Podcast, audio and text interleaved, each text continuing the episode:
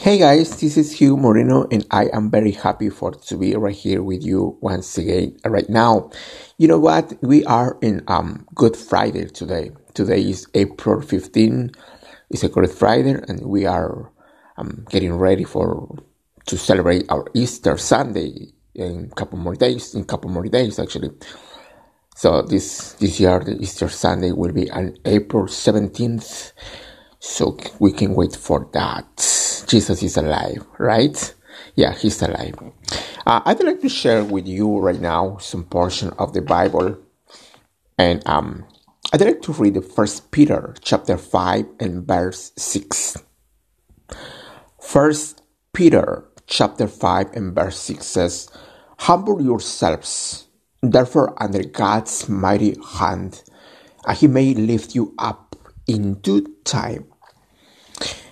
I love this story. Um, another story in Luke chapter 15. You know, Luke, uh, the, gospel, the Gospel of Luke chapter 15 talks about the prodigal son, the history of prodigal son.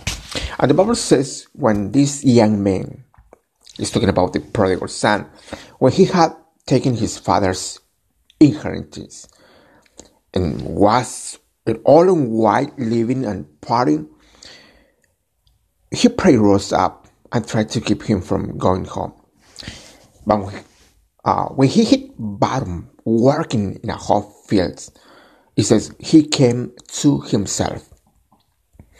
The Bible says he came to himself. It means he got honest with himself.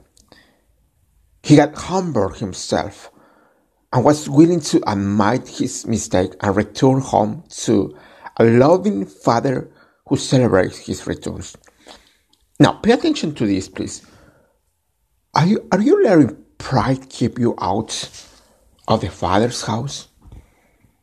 Are you worried about what people will think if you humble yourself and admit your mistakes? You know, we all make mistakes and then things, so we are not proud of. Don't let the pride hold you back.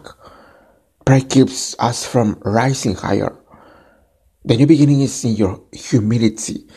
Every everybody needs to be uh, humble.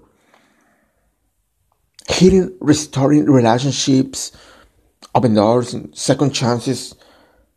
Everything are in your humility. When you humble yourself, you come into that good time when God does more that you can ask or think and thrust you forward to the next level. So please, we need to be more humble. Okay.